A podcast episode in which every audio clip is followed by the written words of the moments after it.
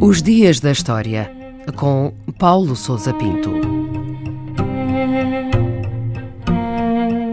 29 de outubro de 1863, o dia em que foi fundada a Cruz Vermelha, em Genebra, na Suíça.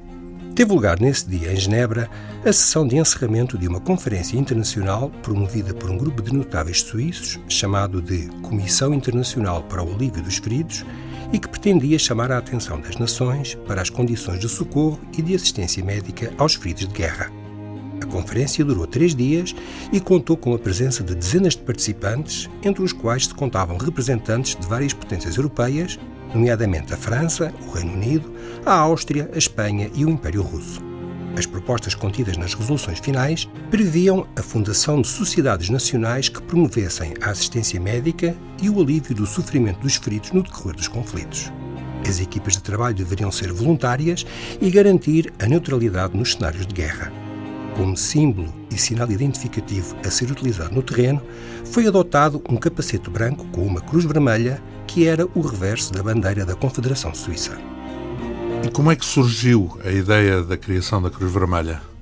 A formação desta comissão internacional partiu da iniciativa do empresário suíço Henri Dunant, que alguns anos antes havia estado presente numa das batalhas da Guerra da Independência da Itália. Foi na aldeia de Solferino que Dunant assistiu ao combate que opôs as tropas francesas e italianas ao exército austríaco em 1859 e no qual milhares de soldados morreram. O sofrimento dos feridos e a total ausência de assistência médica impressionaram-no de tal modo que decidiu dedicar a sua vida a esta causa. De regresso a Genebra, escreveu um livro de memórias sobre a sua experiência no campo de batalha, que enviou a figuras importantes de toda a Europa e no qual defendia a necessidade de criação de regras de guerra que permitissem o socorro aos feridos sem qualquer discriminação. Alguns anos depois, Dunant reuniu um pequeno grupo de notáveis, igualmente animados pelos mesmos objetivos, que iniciou os trabalhos de compilação de contactos e informações com vista à preparação de uma conferência internacional com esta finalidade e que veio a ter lugar em outubro de 1863. E o que é que aconteceu depois dessa conferência?